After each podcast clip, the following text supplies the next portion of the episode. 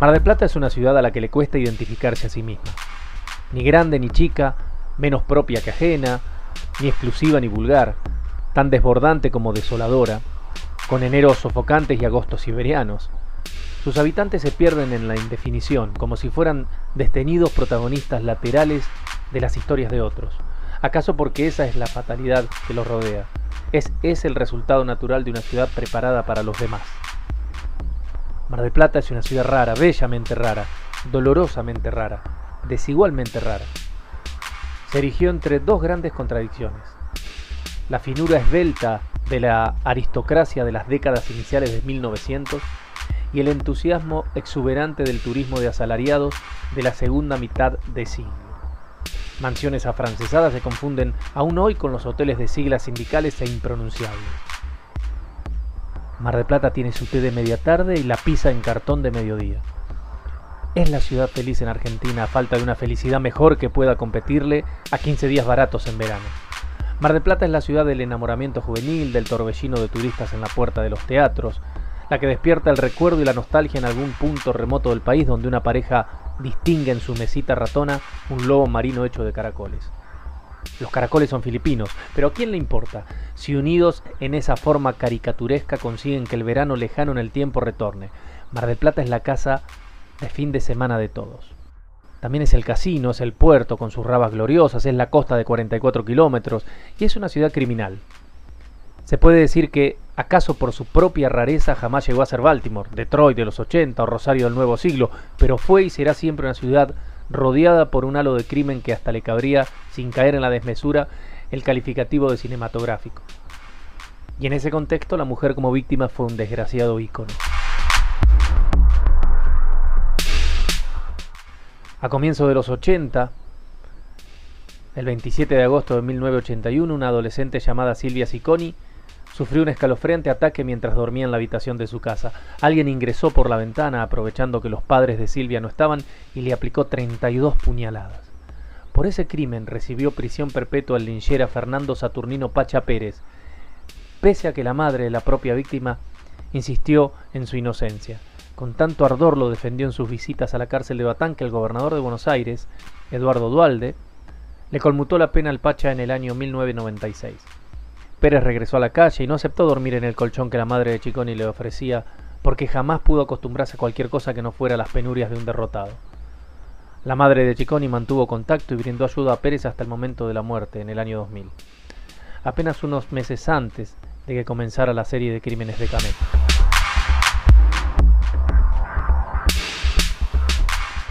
En Mar del Plata, la misma ciudad feliz en la que el campeón del mundo de boxeo Carlos Monzón, el macho argentino capaz de coger bellas mujeres con la misma fulminante eficacia con la que derrotaba a sus vigorosos rivales sobre el ring de boxeo, estranguló a su pareja y la lanzó desde el balcón de la calle Pedro Sani en el barrio La Florida. Su pareja era Alicia Muñiz. En esa misma ciudad de Mar del Plata, el cómico en 1980 Alberto Locati había lanzado por la ventana del Hotel Odeón a Eva Holguín, o Cielito como se la conocía artísticamente, y en esta misma ciudad, en Mar del Plata, en la década del 80 apareció un múltiple asesino llamado Luis Arrastía, al que se le pudieron comprobar solamente dos homicidios, el de la adolescente Ana María Palomino y el de la prostituta Margarita López, aunque también se lo acusó de estrangular dentro de un pequeño hotel a Nélida Quintana y se sospechó de su participación en el crimen de Mónica Susana Petit de Murat, la sobrina nieta del escritor Ulises Petit de Murat. Esa Mar del Plata criminal alcanzó un rango casi inigualable con el crimen de mujeres a partir de año 1996, cuando se inició una multiplicidad de asesinatos atribuidos a ese único e imaginario homicida el loco de la ruta. Fueron cinco cuerpos hallados en lugares próximos a rutas aledañas, de los cuales salvo el primero que pertenecía a una artesana uruguaya, el resto eran prostitutas. Otras siete desaparecieron sin dejar rastro. Apenas se habían acallado los gritos de las mujeres descuartizadas, no por un único asesino, sino por una presunta organización mixta, cuando otra idea mitológica sedimentó en la sociedad marplatense y moldeó a un nuevo villano, el estrangulador de camellos. Cinco mujeres sin disparos, sin puñaladas, sin sangre. Cinco mujeres que aparecieron en la zona de Camet, con sus cuerpos acariciados por el murmullo próximo del mar y la indigna condena del misterio.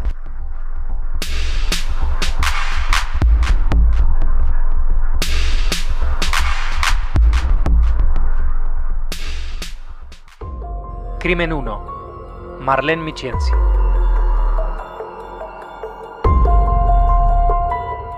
El cuerpo de Marlene Michienzi, de 16 años, fue descubierto el 12 de septiembre de 2000, a 200 metros de la planta de tratamiento cloacal de Camet. Camet es el límite norte con el que cuenta la ciudad de Mar del Plata en la zona costera. Allí el cadáver estaba rodeado de basura, chatarra y escombros, y no fue sino un niño de 14 años el que lo avistó cuando cirugiaba en el lugar. Desesperado por el hallazgo, corrió hasta su casa, que quedaba a medio kilómetro cruzando la ruta 11, y pidió ayuda. Más de una hora después llegó la policía y se iniciaron las averiguaciones para saber quién era esa chica que aparentaba tener 20 años y tenía evidentes signos de haber sido estrangulada y violada. Una serie de increíbles negligencias de la policía en aquel momento hizo que no se cotejaran sus características con las descritas horas antes por la madre de Marlene en su denuncia en la comisaría primera. Marlene había llegado el primero de septiembre a radicarse a la ciudad y el lunes, casi un día antes de que se encontrara su cuerpo, había salido a dar una vuelta por la peatonal San Martín. Es que junto a su madre y su pequeña hermana alquilaban un departamento en Independencia y San Martín, en pleno centro de la ciudad de Mar del Plata. Tras lograrse la identificación, se inició una pesquisa que tuvo falencias investigativas. Se buscó primero por los jóvenes que merodeaban la peatonal San Martín, que había sido en esos 10 días de permanencia de Marlene en Mar del Plata el lugar elegido por ella para distraerse. También se investigó a un joven que en una de esas noches había salido con Marlene y se había quedado tomando alguna cerveza hasta la madrugada. Ese chico dio claras muestras de que no había estado los días previos a la muerte de Marlene.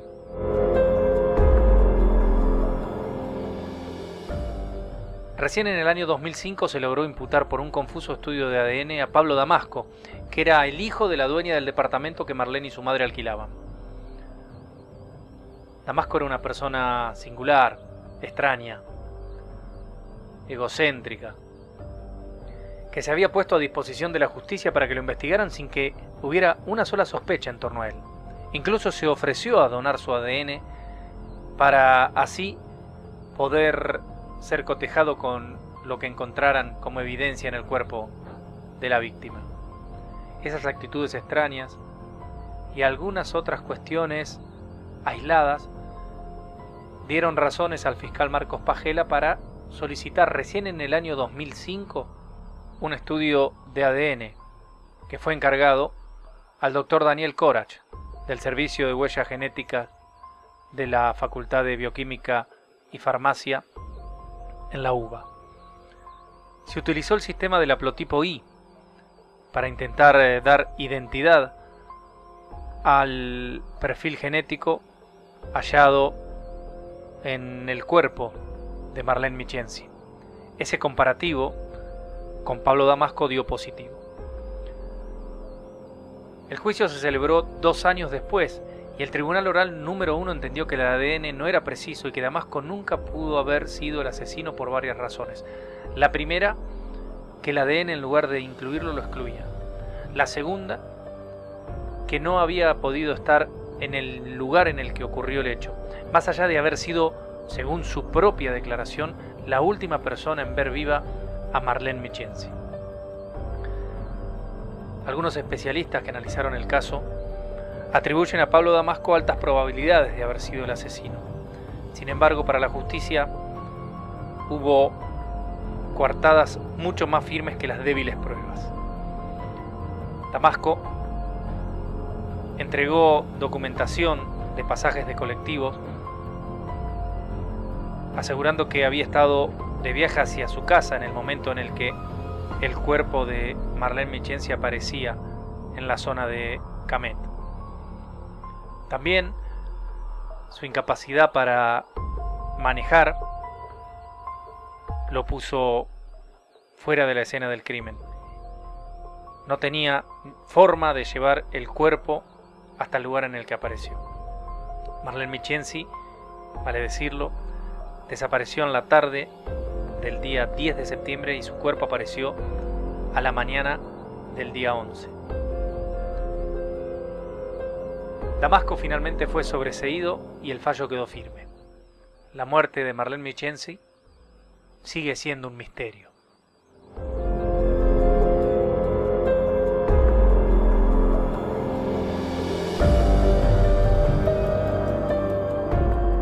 Crimen 2. Débora San Martín.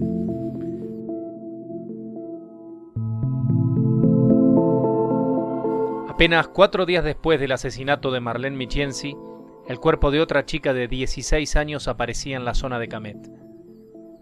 En la parte posterior del parque, en el ingreso al barrio Las Dalias, el viernes 15 de septiembre de 2000, el cadáver de Débora San Martín yacía sobre la calle Los Talas, una pareja a bordo de un automóvil lo divisó poco antes de las 20.30. En principio se creyó que era víctima de un siniestro vial, que incluso tenía un brazo fracturado. Con la llegada de los peritos de policía y del fiscal Marcos Pajela, se determinó que tenía signos de estrangulamiento.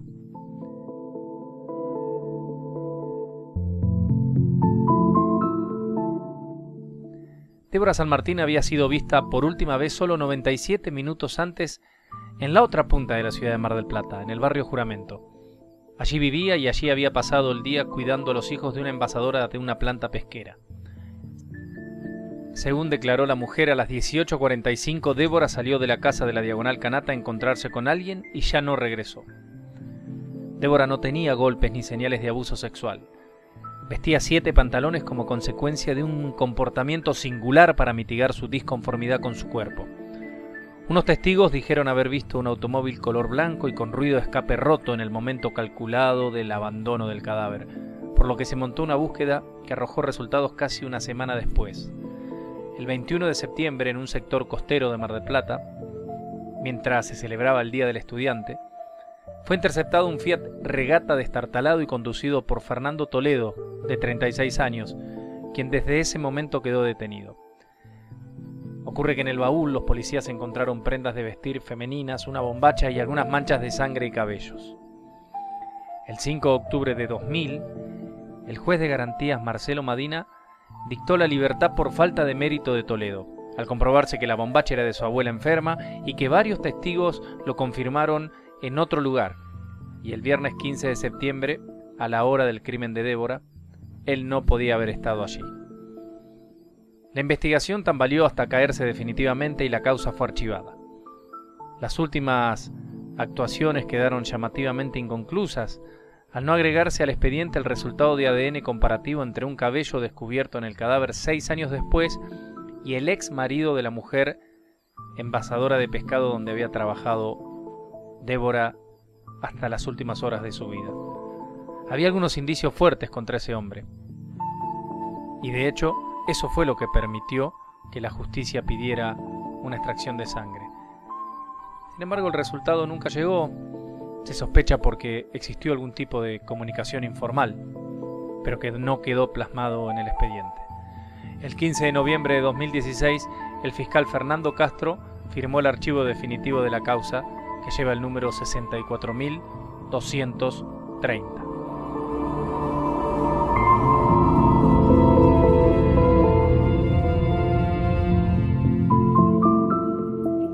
Crimen 3. Mariana Vázquez. El sábado 25 de noviembre de 2000, el padre de Mariana Vázquez llegó a Mar del Plata para visitarla.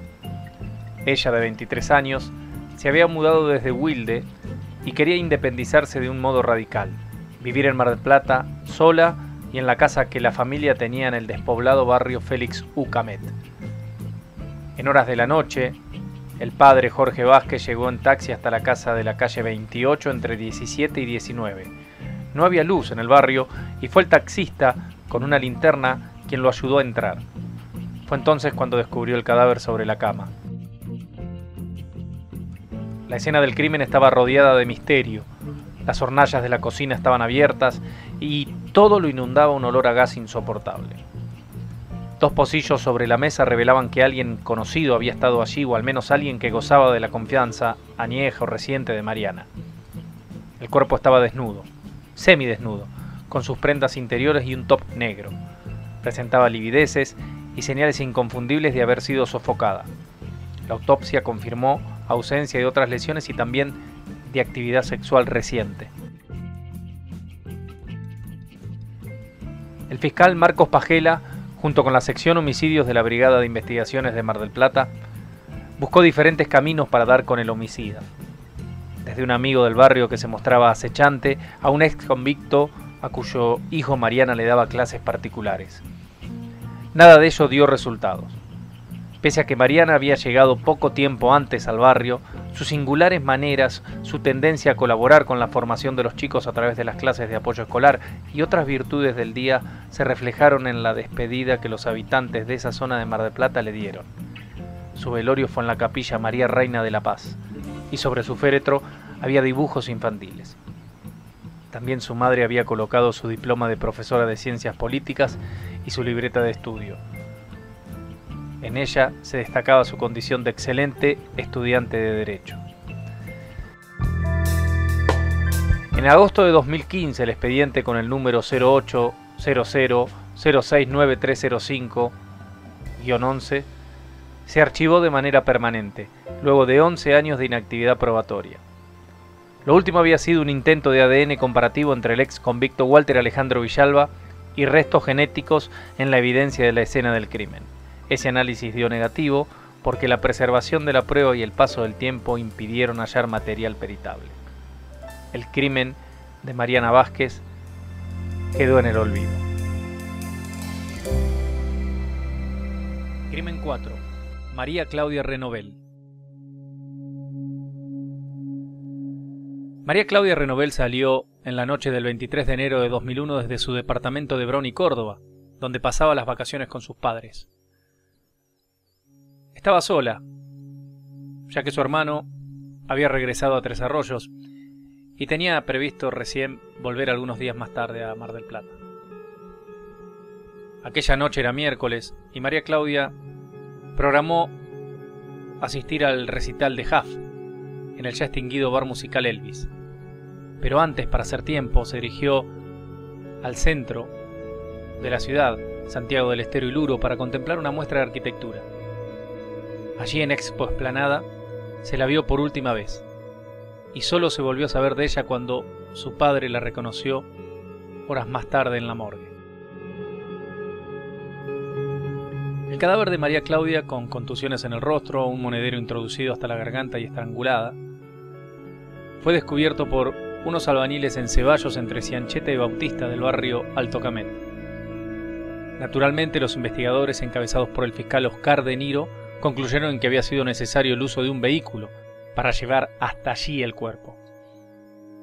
El testimonio de un pintor, a varias cuadras del lugar del hallazgo, orientó las pesquisas hacia un Volkswagen Polo color Bordeaux y a un conductor calvo. Fueron investigados cerca de 35 hombres con esas características, entre ellos un vecino de Tres Arroyos que tenía una casa de venta de antigüedades en Mar del Plata. Se investigó un carnicero, a un vendedor de teléfonos celulares, a un patobica del boliche al diablo, al que apodaban Tyson y que vivía muy cerca de donde apareció el cuerpo. El boliche al diablo quedaba apenas tres cuadras del lugar en el que había sido vista por última vez María Claudia. Junto al cadáver apareció una nota que decía Los Limoneros 3660, una dirección muy próxima. Sin embargo, esa pista nunca condujo a nada. Lo que quedó claro fue que María Claudia fue interceptada en el centro de Mar del Plata en la noche del miércoles y que nunca llegó al recital de Huff. Que alguien la convenció a subirse a un automóvil, porque en pleno verano subir a la fuerza a una mujer no hubiera pasado inadvertido. O que la llevó a un departamento. Luego fue asesinada y entonces sí trasladada hasta la zona norte de la ciudad, a la zona de Camet. Sus familiares siguieron pidiendo justicia con la idea de que el autor del crimen fue aquel vecino de Tres Arroyos. Sin embargo, las pruebas nunca lo incriminaron. Por el contrario, parecieron ponerlo en otro lugar aquella noche. La causa fue la que menos tiempo permaneció abierta antes de ser archivada de todas las series de crímenes de Camet. Apenas cinco años después del asesinato, el 3 de marzo de 2006, se la dio por agotada. El crimen de María Claudia Renovel quedó impune.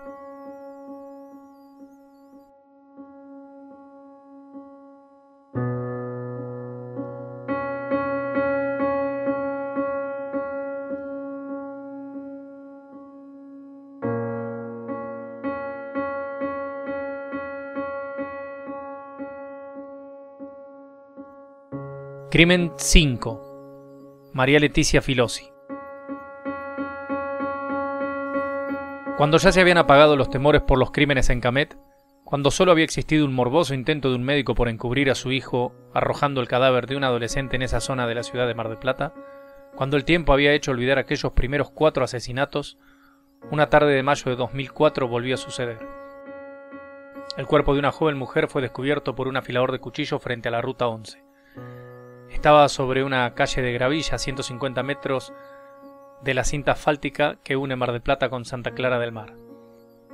El 10 de mayo de 2004 a las 3 y media de la tarde, el afilador dio con el cuerpo y recién al día siguiente Nicolás, el novio de María Leticia, lo reconoció en la morgue.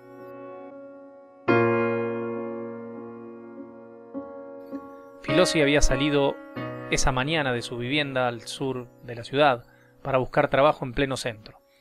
Allí se presentó en un café y luego se dirigió a comprar insumos para fabricar velas, ya que quería ese tipo de souvenir en su cumpleaños. Él o los asesinos la abordaron a media mañana y para las 3 de la tarde ya la habían violado, estrangulado y su cuerpo arrojado en un baldío frente al mar. La investigación se enfocó en la nocturnidad y de allí surgieron dos nombres, Sergio Molina y Fernando Spotter. El servicio de huellas genéticas de la UBA Hizo los comparativos de ADN y dieron coincidentes con ambos, por lo que fueron a juicio. Pese a que sostuvieron su inocencia, Potter y Molina debieron enfrentar a tres jueces. Sin embargo, durante el debate iba a suceder algo singular. Nicolás, el novio de Leticia, aquel joven que la había identificado, habría de confesar que la noche anterior al crimen había tenido relaciones sexuales. Los jueces ordenaron un ADN urgente y al salir Nicolás como aportante, la prueba contra Spotter y Molina se desvaneció es que no había nada más que los dudosos resultados de los peritajes genéticos, y los dos, Spotter y Molina, fueron sobreseídos. Una instancia superior ordenó rehacer el juicio, pero en el transcurso de la reprogramación, Molina fue asesinado y un análisis a fondo del informe inicial de ADN determinó que habían sido mal practicados. Ni Spotter ni Molina debieron haber sido incluidos como aportantes del semen. La causa volvió a foja cero y avanzó hasta su archivo en el año 2019.